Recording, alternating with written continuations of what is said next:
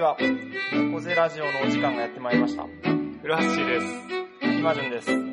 このラジオは学生時代に出会った二人のよもやま話を通じて東京の片田舎から日本社会をじわじわ温めるそんなラジオとなっております。お楽しみください。猫背ラジオオープニングはい。始まりました。猫背ラジオ。猫背ラジオ in はいオーガスト。インオーガス In ト。オーガストオーガストさらに、イン広島広島ということで、今回ですね、広島の、あの、僕の実家から、はい、初めてお送りしておりますけれど。そうですね。はい、フラッシーが、あの、遊びに来てくれましてですね、今日もう3日目 ?4 日目もう3日、3泊したから4日目だ。。 4日滞在してくれてい て、長いな、結構。考えてみたら、でね。今日のね、夜にちょっと出ていく予定はないんはですいけど、はいはい。そう、最後にね、最後の日にラジオをそう収で録しすよ。うということで、さらにさらに、今回数えてみれば、猫背ラジオ放送が実は、あ、10回目はい。あ、そうなんんだ。いやいや、ありがとうございます。 10回目。はい。俺らの2人のまばらな拍手が 拍手が、響き当たりましたけど。はいなんとかでも10回持ちましたって思ったらそうだね。うん10回結局ね、続きました。まあまあ3回が多分一つの三日坊主の壁で、そうそうそうでまあ10回続けばね、そう。もうね、もうちあょっはと軌道に乗ったんじゃないかなね、あとよっぽはどなんか完成の法則 で勝手に走り続ける。だらだらと。だらだらとそうね。なっていくと思う。はい。で、どうですか実際、フランス、広島初めてだよね。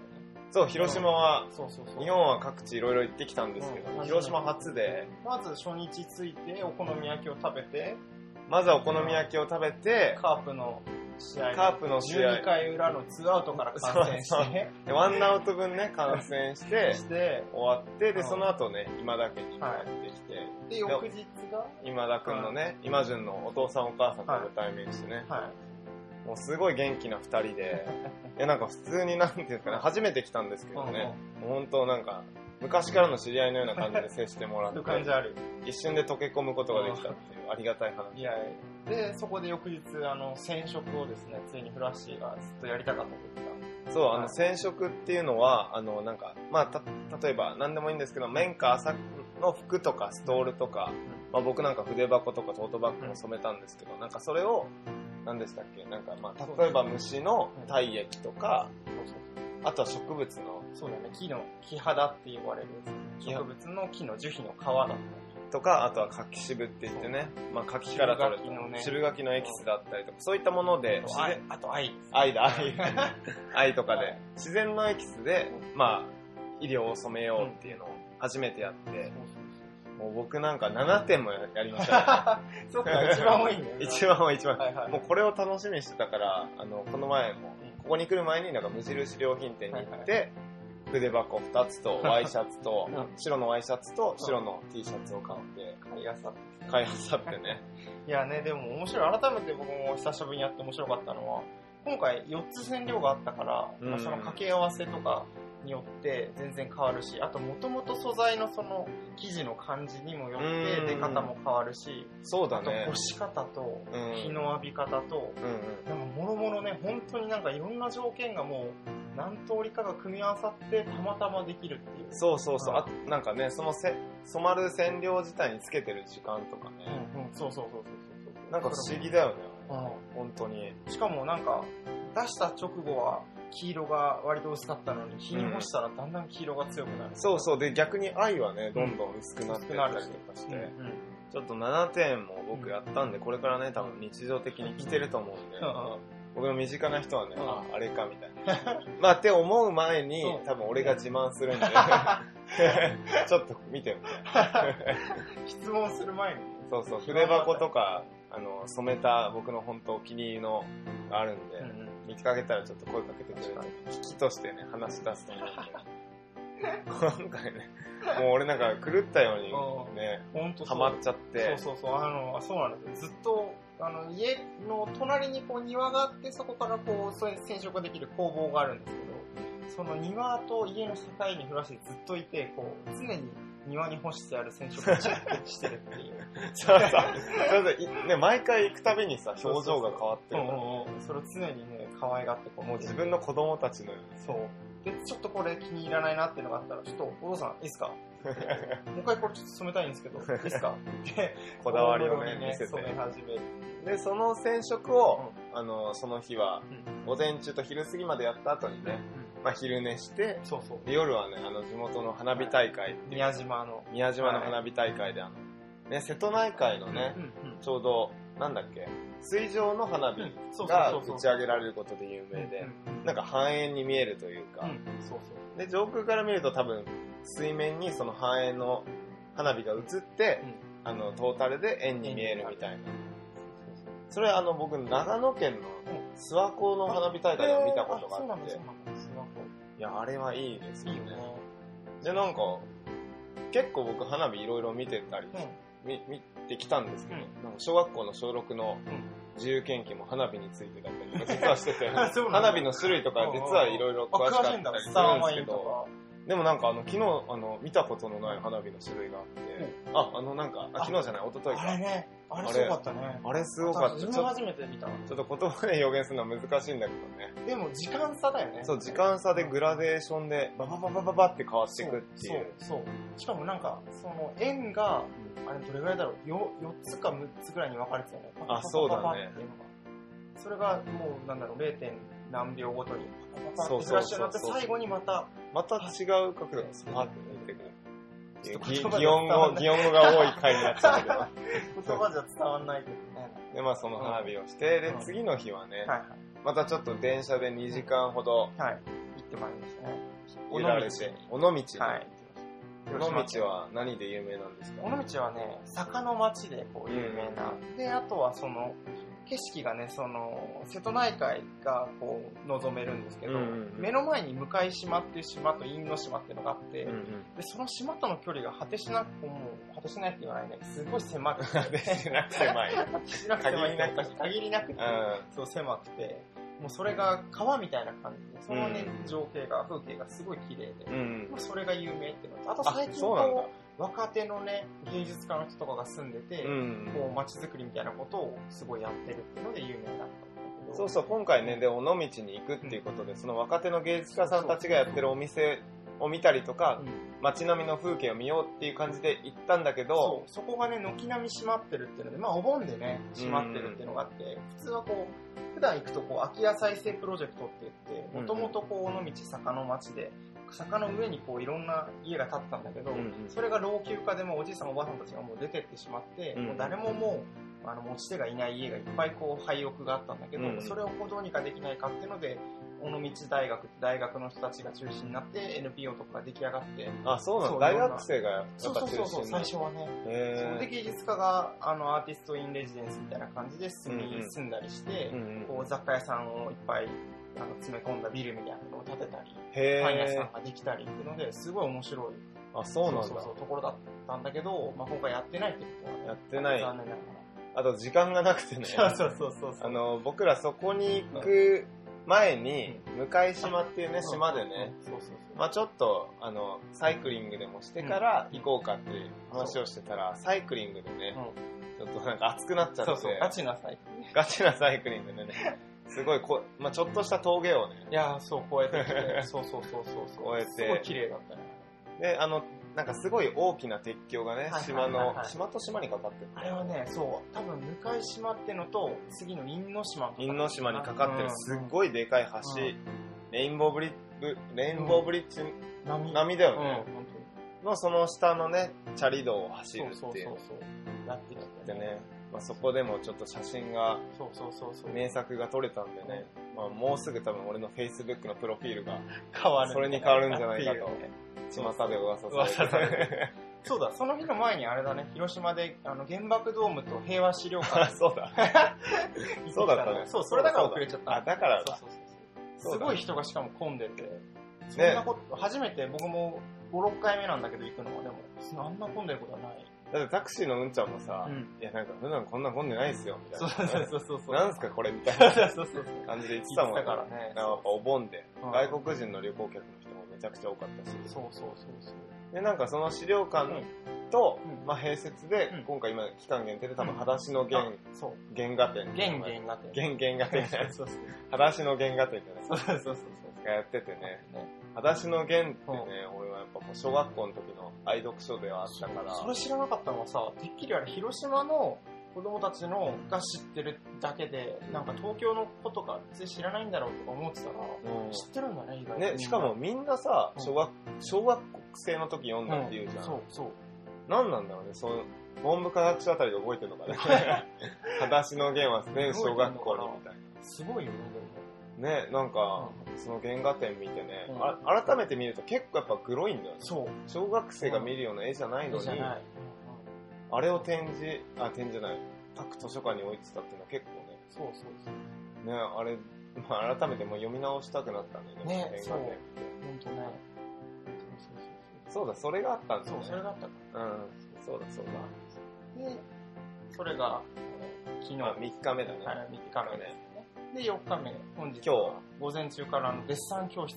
あ、そうだね。はいあの、ちょっと、まあ、これ説明し忘れてたんだけどね、イマージュンのお父さんが、まあ、芸芸術家で、まあ、前のラジオでもちょろっと言ってたうんん、だ そけうそれちょっと指摘され て、 ちょっとねそうど芸術何家何を指摘されたそうのあの芸術家っぽいことをやっててって言われたら、っぽいじゃないでしょって、あの母親かあら母親から怒られた 怒られ ました。芸術家ということで。そう、芸術家のお父さんがね、はい普段は、なんか、なんだよ染め物で絵を描いたりしてるそうね、染色で型染めって言われる、今回はやらなかった技法なんだけど、型を彫って、そこに糊を当てて、その、いろんな絵付けをしていくっていうねあそうそうそう絵付けなんだそうそうそう。それは、あうの、んなんていうの、着るものを染めるっていうんじゃないんだよ。えっとね、主に一番上までやったらのれんなんだけど、あ、そうなんまあだ。最近その、ね、ものうれん洋自体式の住宅ばっかりだから、うんのれん自体あんまないんうで、ん。のれんはあんまやってない。絵が多い。うんうん壁掛けの。なるほどね。うん。そうね。そう、それで、イマージュンのお父さんが、あの、うんまあ、大学時代美大に通ってたってことう、デッサンもできるっていうことうんうんで、今、あの、町、あの、けご近所さんのうん奥様方にもねそうそうそうそう、なんかデッサン教室をやってるみたいで、 まあそんなになんか活発に活動してるとは思わなかっだかた。ら、 あうんならデッサンやってみたいですってことを言ったら、そう。ね、午前中に、ねちょっとデッサンを経験させても、人生初の、ねでブラシでもうまかったな、あれ。あら、うん。ニンニク。あら、まあまあまあ、Facebook で俺も発信してるから、うんうんなんか、自慢、自慢、 そうそうそう。自慢しちゃったでももね、方々から、うまいとか、いいねとかいう声が。ん。いいねっていう声コメンが。トに、そうそうそう、寄せられてました。そうで、あの、デッサンのね、イマジンのお父さんから、いや、これ初心者でこれ描けないよ。でもね、で、褒められてちょっと調子に 乗って、で、俺はあの、ニンニクを描いてねうんうん、イマジンはキュウリをそ描いうて、そういや、なんか褒め合ってて気持ち悪いけど、キュウリも良かったよそう。いや、これ結構気持 ち悪い。キュウリも良かったよ。ニンニクも良かったよ。結構気持ち悪いかもしれない客観的に。いやいや、そうだよ。キュウリのでもあのあーブツブツ感具合がめちゃくちゃ出ててね。いや、でもね、野菜をそんな1時間ね、そう、僕ら、最初1時間って設定してて、うそんなになんか1時間飽きるだろうと思ってたら、もうね、すぐだったよん。ね。いや、一瞬だったね。うん。結もう局1時間半ぐらいかかって。うん。無心無我でやってたんだよ。あんなにでも1時間半一つのものを眺めるってことはないもんね。そうだね。結構、でもなんか、あんなも、ものを見ることないからさ、結構いろんな表情があるんだなって気づくよね。うん、ニンニクにも。そうそうそうそうそう。で、普段はやっぱ立体に捉えてるけど、その、要は立体で見たものをさ、そう平面に落としていく作業じゃん。うん。だから、なんだろうね、色の微妙な違いだったりとか、明暗の違いだったりとかさ、なんか形だったりとかさ、こんなにいろいろあるんだみたいね、キュウリも微妙に曲がってる、すっごい曲がってるな。あ、そうの。そう、アークがかかってる。へその微妙な、あ、ここ沈んでてここ上がってるみたいな。ー。あ、そうなんだ。ういや、あれ奥深いね。ん。はいね。あのもうちょっとやってみたいわ。うねち限らず週、週1、うん、月1でもいいかな。 でもまあ、そんぐらいでやってみたい。ねそう。楽しかっでもまあ、一人じゃやんないから。た。まあ一人じゃね、そういうのやんないから。で、まあ、そのデッサンが終わって、また家の、んあ、そうだ、お墓参りにあそうだね。。あの、なんだっけあの、あここなんか、あの、い広島の中でも、廿日市市ってとこなんですけど、はい廿日市市のお墓では、うなんて言うんだっけあの、そうね、廿日市だけとはないだけんだじけゃないど、んだ広島県の主に、なんて言うんだろう、西部かな、んビギンゴ地区かな、うん備前地区か違う違う、秋だ、秋、秋、うんごめん、間違えた。秋地区です秋地ね。区昔、秋の国って呼ばれてうた、ん。国の方で、うんあの浄土真宗の中でも、秋門徒って呼ばれる宗派があって、うんそ。の2つの宗派が、今もこう、お盆に飾ってるのが、盆灯籠って呼ばれてるあ、そう、盆灯籠。灯籠なんだけど、それがもう、何 ?7 色とか6色ぐらいのカラフルな灯籠で、そう、普通ね、お墓って言ったらすごい、あの、灰色でさそ、う木がボンボンって、ボンボンとか言っちゃダメだけど、なんか立ってて、みたいな、すごい地味な色合いなのにうん、うんここのお墓はもうほんと色とりどりで、そうなんかねお祭りかっていうぐらいその。うそう。で、お盆っていうのは、つまりはその、あの、お墓に入ってる人たちがまたこう戻ってくるっていう。そうだそうねそう。そう。あれだから、それが分かりやすくするためらしいね。あ、そうなそんうそう、こだ。こだよっていうへふうにカラフルですね。ーで、でも最近亡くなった人は白いね。そう、あ、よく知ってる。あ、なんかお父さん教えてもそらうってそう。そうそうそう。1年目の人は知る。白なんだね。そうそう。そんな風習もあるんですよ。ううんんまあまあ、だからとりあえずめちゃくちゃ、まあ広島楽しんで、ね、そう、どうですか広島全体的に振り返ってな。全体的には、うんいややっぱ、降り立った時にうん。はやっぱりあの、やっぱ地方都市っていうのをねうんうんうん今でも言ってたけそうど、ね。すごい感じうて、んで、あの、ぼ僕ら協定にも行ったんだよ。結構いろんなことしたねそう。だ、協定も来ましたね。協定にも行って、で、その広島カープの試合も見に行ってうんて、なんか、両方ともすごい地元の人の娯楽のなんか、一つとしてすごいなんか機能してて、うんうんうん。うんうんね、やっぱ東京ってまあすごい大都市だけど、うんやっぱ娯楽がいろいろありすぎてなんかやっぱ分散しちゃってるのかな、うんうんなんかこっちの方が娯楽に対してのなんだろうねなんか地元密着感といううんうかん一体感みたいなのをまあねより感じたというか、あーだってね、広島カープの帽子をかぶった少年がもう駅に溢れてそるうかそうらね。そうサラブレッドたちが キねャラ ブレットたちがもう。それは広島のカープのファンになるわなるよね、英才教育ですよ。もう選択の余地ない余地ないからね。 いや本当に東京でだってね、そんな、例えば、カープの、ね野球球団の会話をしてる人たちとか電車に乗んないよいや乗な。らないね本乗らない乗らない当に。そうそうそううんイマジンはどうひ久しぶりに正月以来なんだね正月以来だね、半年ぶりぐらい。帰っていきてややっぱりなんか、都市には適正規模があるなっていうのは前からずっと思ってたけど、うんうんやっぱり広島の規模感っていうのはちょうどいい感じ、体に合う感じはあるかも。うでもんまあ自分が慣れ親しんだっていうのもあると思うんだけうど、んうん。規模的にやっぱこれぐらいがちょうどいいんじゃないかな。いやそうだうんねあとなんかすごいこの広島でさ、うんやっぱ居心地がいいのがさうん規模感っていうのもそうだしさ、俺らの行動範囲が さなんかあの、そうね さっきもうんこの家のすぐ近くのラーメン屋さんに食べに行ったりとか、はいはいそうそうそうの花火大会うもん電車でねちょっと行ったらね10分ちょっと。 10分ぐらい で見て、まあ、すぐ帰ってこれる距離だしそうそうそうあとはお墓参りもね10分。家から5分。 5分歩いて5分ぐらいうん。で広島のねあの広島駅も、うんまあ、10 20分ぐ20ら分で行けるからね。こ市の街地まで。いでだって病院もあってスーパーもあってそうそうそう、こスーパーこねも。もう何でもあるじゃんなんでもあるからあ徒歩圏で生活が成り立つっていうのがすごい羨ましくてそうなんですよ。あうち車ないんですよ。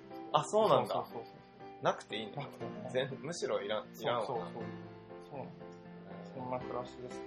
そう、改めてフロアシに言われてそれは気づいたかも。あ、徒歩圏内で暮らしてたの。ああそうなんあんまだ気づかんかっへえじゃあやっぱ自転車乗るようになったのは東京出てからた。いや、自転車でも乗ってたけど、あま乗っあてでたもか自転車圏内って感じだあーのそうかそうかんあんま電車を乗り継いでってことはないまあねから。あまあ俺らも俺らで東京もまた特殊なのかもしれないのはさ、うん俺ら車乗らないじゃんー大乗学らない生ねなの。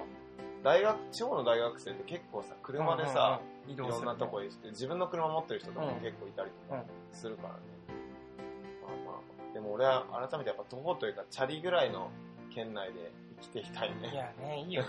それぐらいがまあまあ電車も空いてる電車好きなんだけどねそうね。あーはいはい。はいじとゃいうこあとで、広島を満喫していただい広て。島トークでしたはい。猫背ラジオ。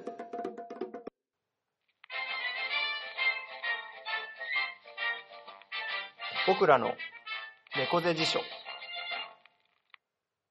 はい、えーコーナーの時間がやってまいりました。はい、僕らの猫背辞書ですけれども、はい、えっと今回のね猫背辞書ではまたちょっとお便りがねは届いたというい、ことあーあでりがたい。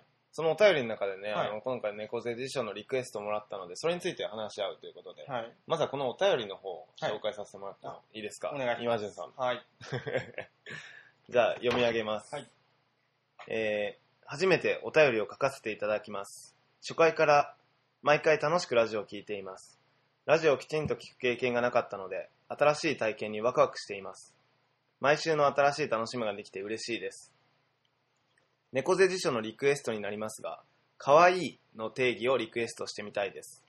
いろんなところで可愛いを聞いたり、無意識に使ったりしますが、小人図鑑の小人たちが可愛いと表現されたり、可愛いの使われ方に幅があると思います。お二人はどう思いますかラジオネーム、卵より。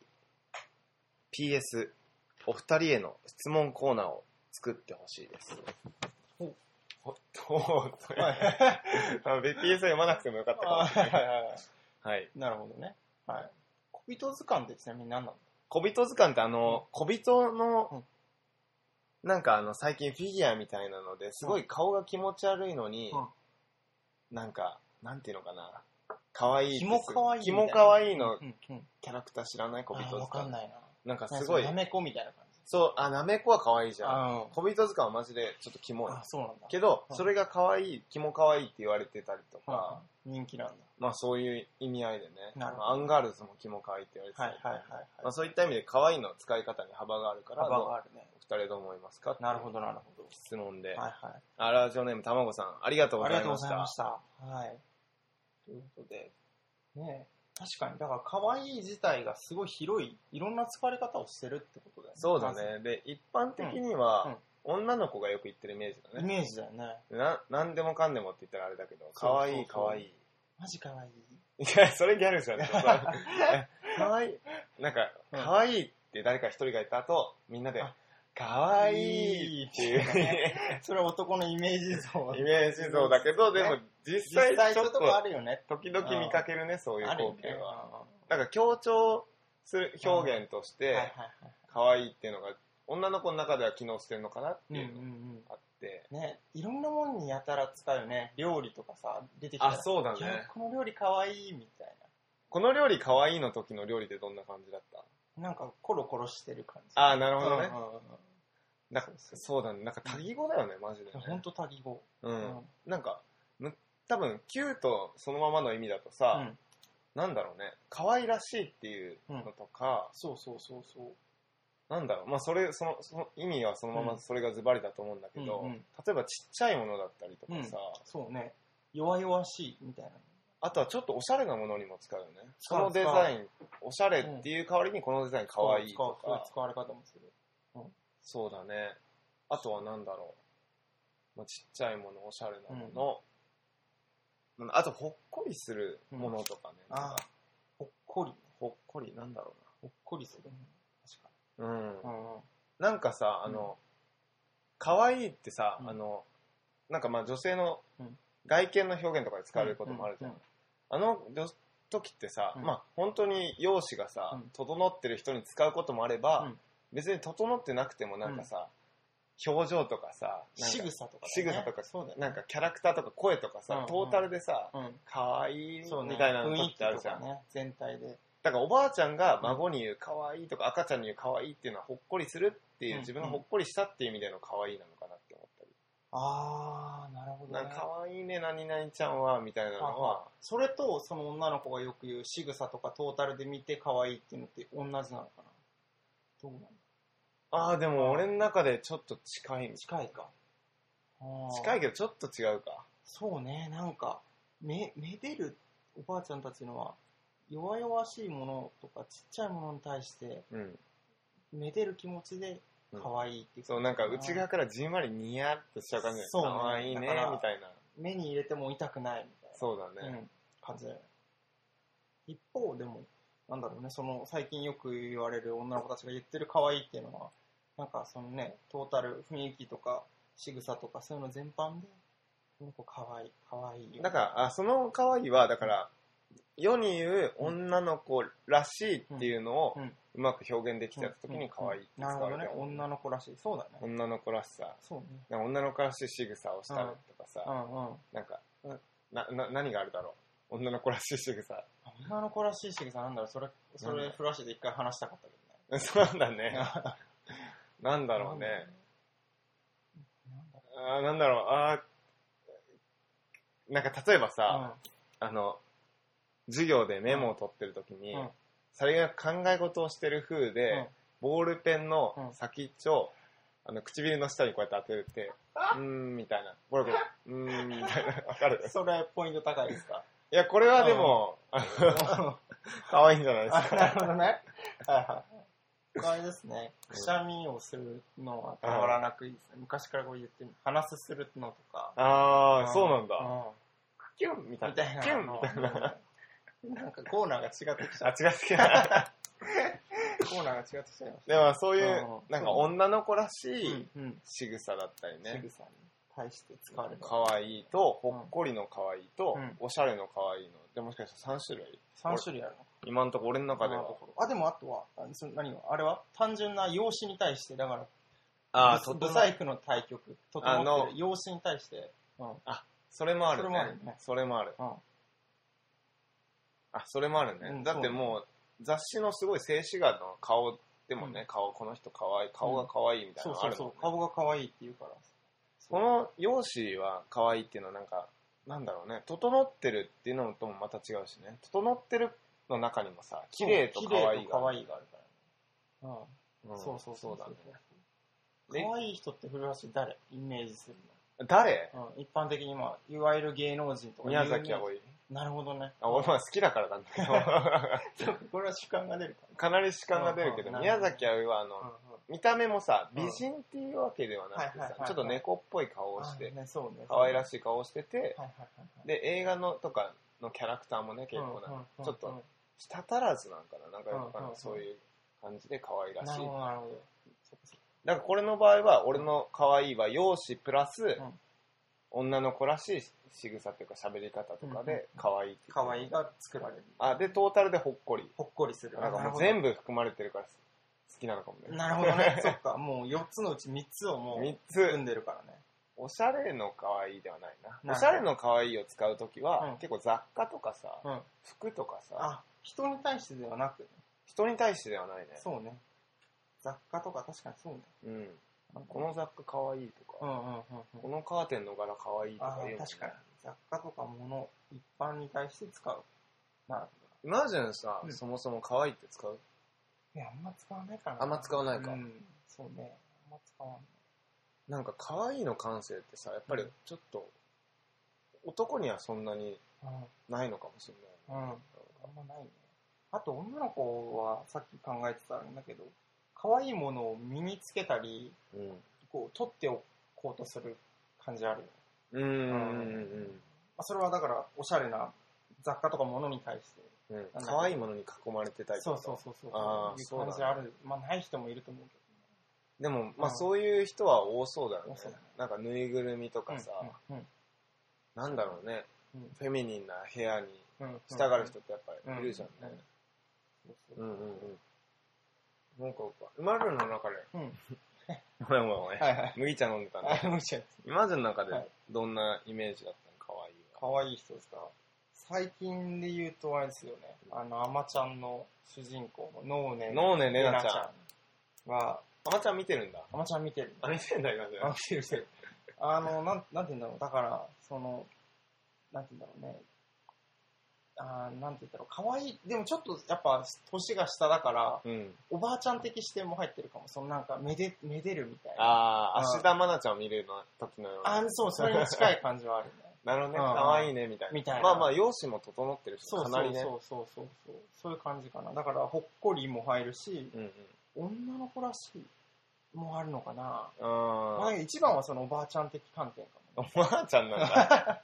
おじいちゃんでもなくね。おて。じいちゃん、おじいちゃん的観点かも。おじいちゃん的かわいいのも。可愛いのそうみそたういな。そうそう。なるほそういうど感じかね。も。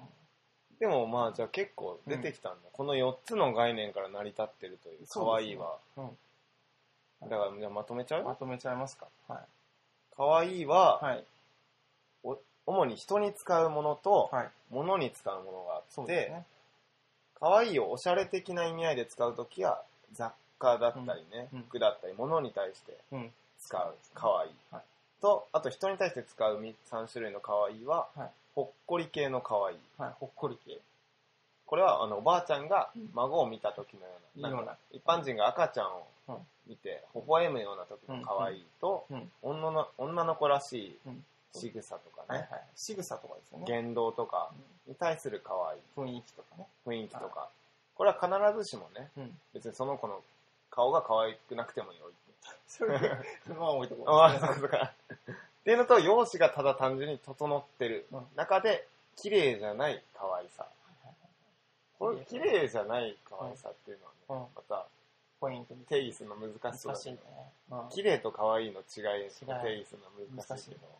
そっか。さっきちょっとね、あったけど、別にその、容姿が整ってない、整ってなくてもね、うん雰囲気とか仕草が可愛かったら可愛いってなるっていうのも、ちょっとなんか怖い気しますけいや、なんでど。 いやいや、そのね、女の子集団で。いや、だからさ、これちょっとあの、ね、これうんはいアウトだったらカットしてほしいんだけどさ、うよく女の子でさ、はい可愛い可愛いって褒め合うじゃん。はいはいはいはい。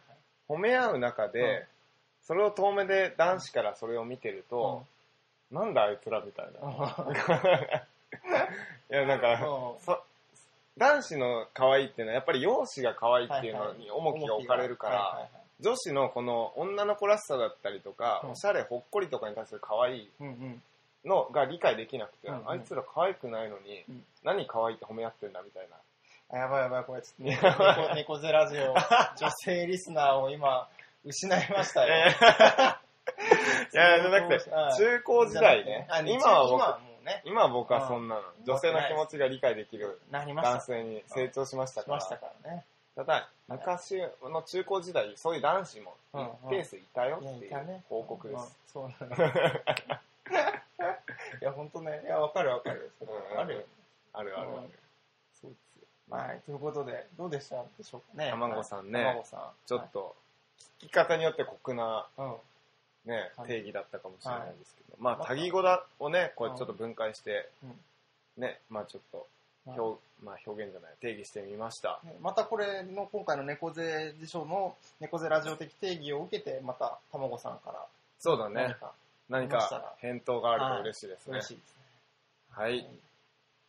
はい、ということで、えー僕らの猫背辞書が終わりまして、はい、次にまた、あのですね、お便りが来ているということで、ただちょっとここで一つ、あの、訂正というか、あの、あの謝らないといけないことがありまして、あ、なんですあの、前回、茨城のりこさんの、あの、感受性くらいっはい。ていう歌があって、それがこう、2通こう来てて、はい。たまたま被ってたねっていう盛り上がりをはい話したんですけど、はい。実はいつ僕の間違いでして、はい。あの、茨城のりこさんの感受性、自分の感受性くらいではなくてですね、はい。あの、私が一番綺麗だった時っていう詩だったのよっていうふうに、あの、あ、後日そうごなん指です摘よを受けて。ご指摘を受けました。 あの申し訳ないことです、ね。詩を間違うという。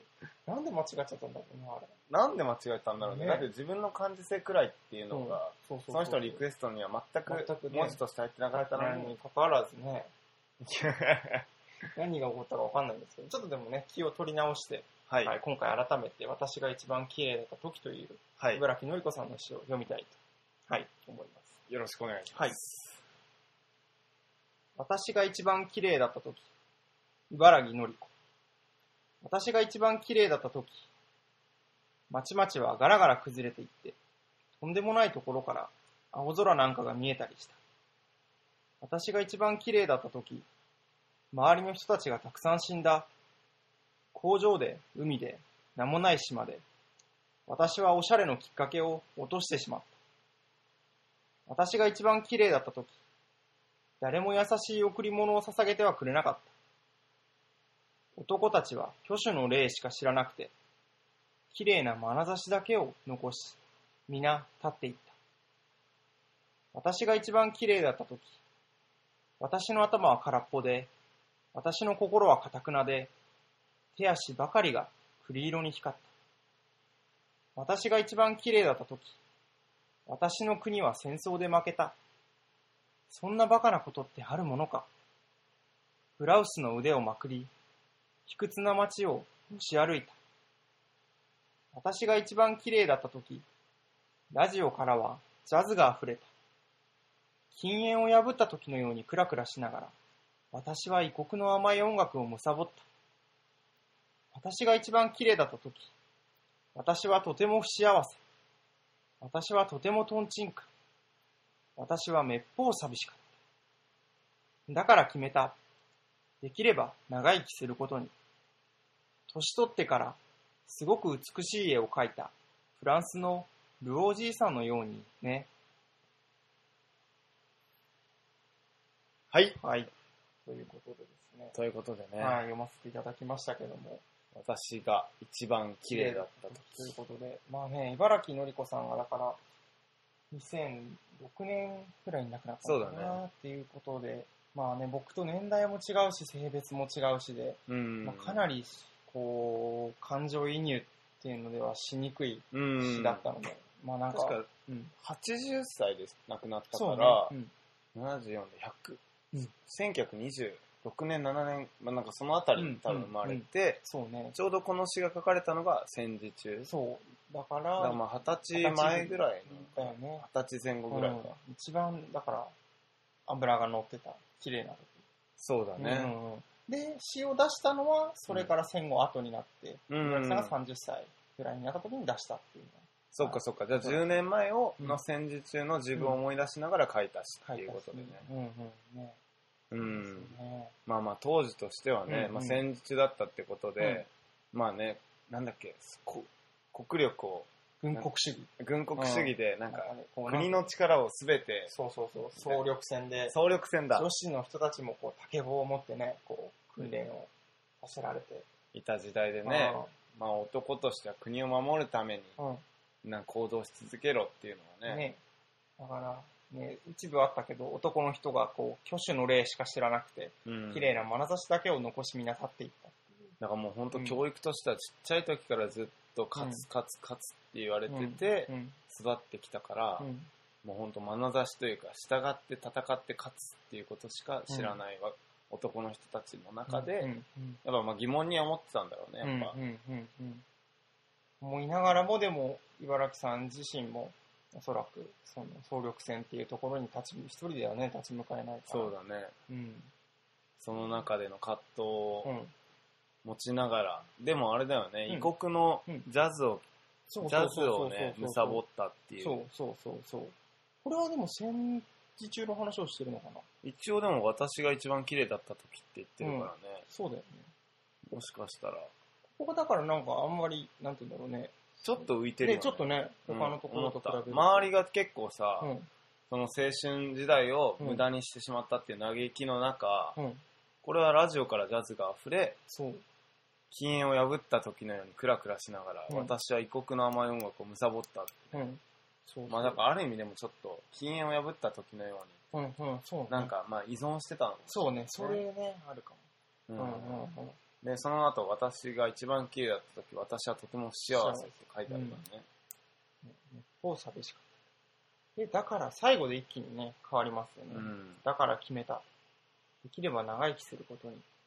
年取ってからすごく美しい絵を描いフランスのルオージーさんのようにね。うん。で、これも面白いのがうんうねん、あの、フランスのロおじいさんのようにねっていううんこの一文のうん最後のねが、うん。そう。行的には開業されて、て、末尾に来てる。末尾に来てるっていう。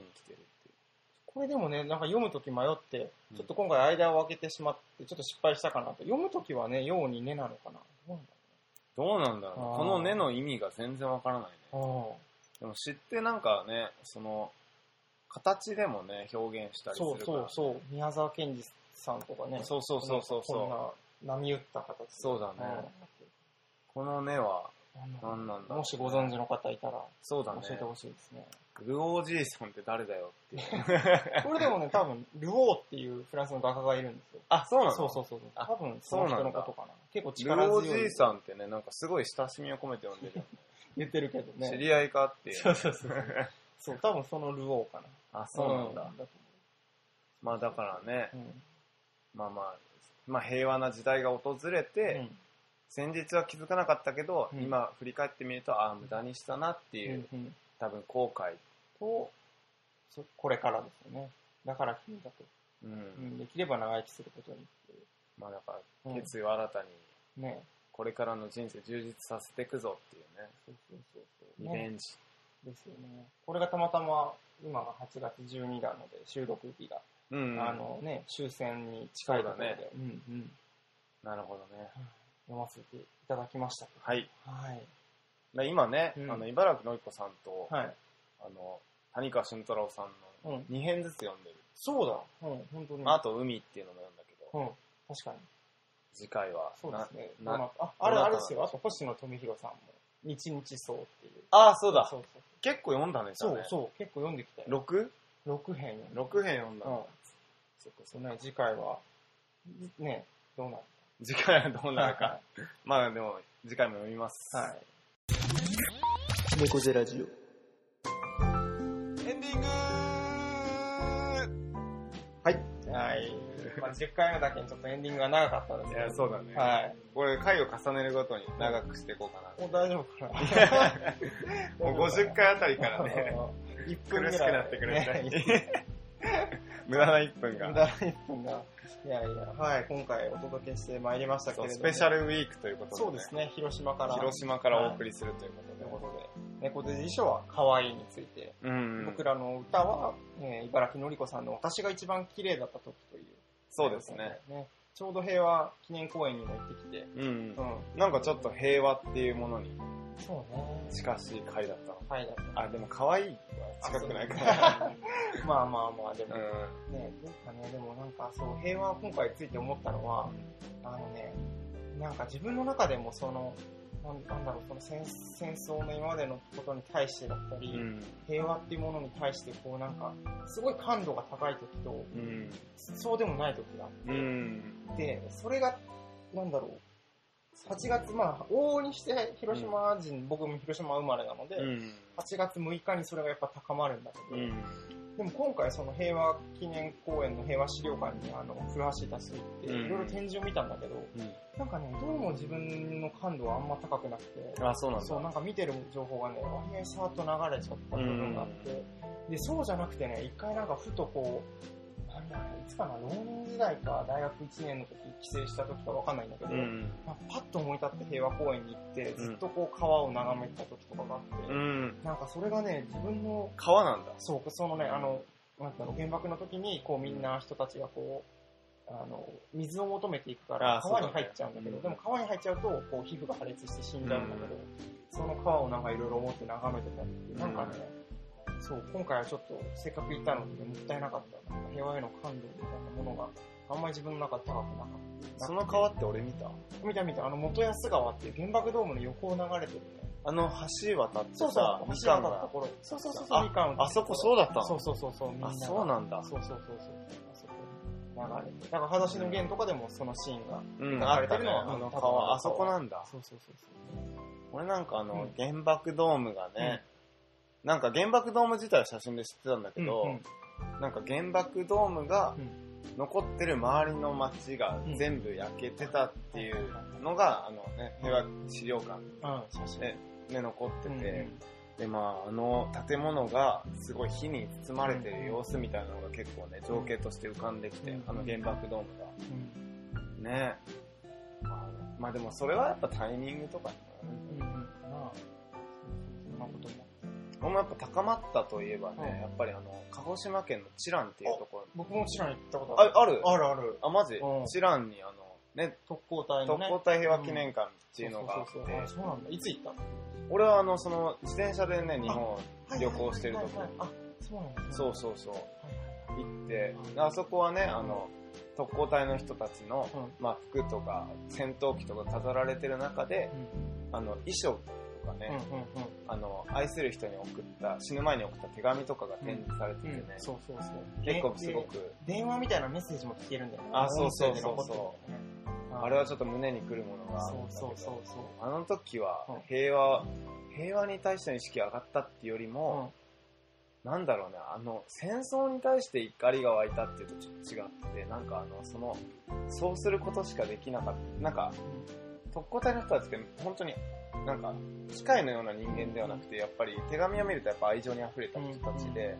その愛情をそんなに持っていながら、うんなんで死ぬ、死んで、なんか、国のために命を捧げることしか考えられなかったんだっていう、なんかその怒りというか、がっかり感みたいなのうんが支配されて、自分がそうだったことだったんだ。ねうんまあ平和。うんそうだそうだ。行ったんだね、今。そう、チラン。いつ行ったえっ、とね、高一かな。高な一んかねか。それすごい不思議で、ある社会科の先生がチラについて話した時に、なんか高校の友達で、サッカー部で、なんか、行ったんだけど、うんそうそう。なんか思い立った4人が集まって、あ、そうなじゃのあ行こうみたいな。へ青春18切符ー。で。すごくないその思い立ったように。そうそうそうそう。知らんに行こうっていうのに。そうそうそう。 すごいね、不思そ議れな。感じで。高校生で。高校生で。まあ、それだけの理由でもなくて、あの九州新幹線に乗りたいとか。あーなるほどねまあ、へー、そうなんだう。ん。どうだった今。どうだろうね。でもやっぱり、うん、覚えてる。あの、よく覚えてたのが、あのね、なんて言うんだろう。あの、政府にバレないように、軍とかにバレないように、あの、なんか、こう隠し文字とかを使って思いを伝えるみたいな、そうそう、手。紙とかがすごい印象的だった。なんか、天地逆さまにしたり、そうそうそう、なんあかしてたりっていうことで伝えてた。ー。うんうん、うん。バレたらね。ねそうそうまあまあまあ、ちょっと最 後ね、そう。ねエンディングと言いながら、話が弾んでしまったけいや本当どで、すねじゃあ、はい、あたりで第10回の、はいはい猫背ラジオを終わりたいと思います。はいここまでお送りしていたのは、今順と、古橋氏でした。バイバーイ。バイバーイ。バイバーイ。イ。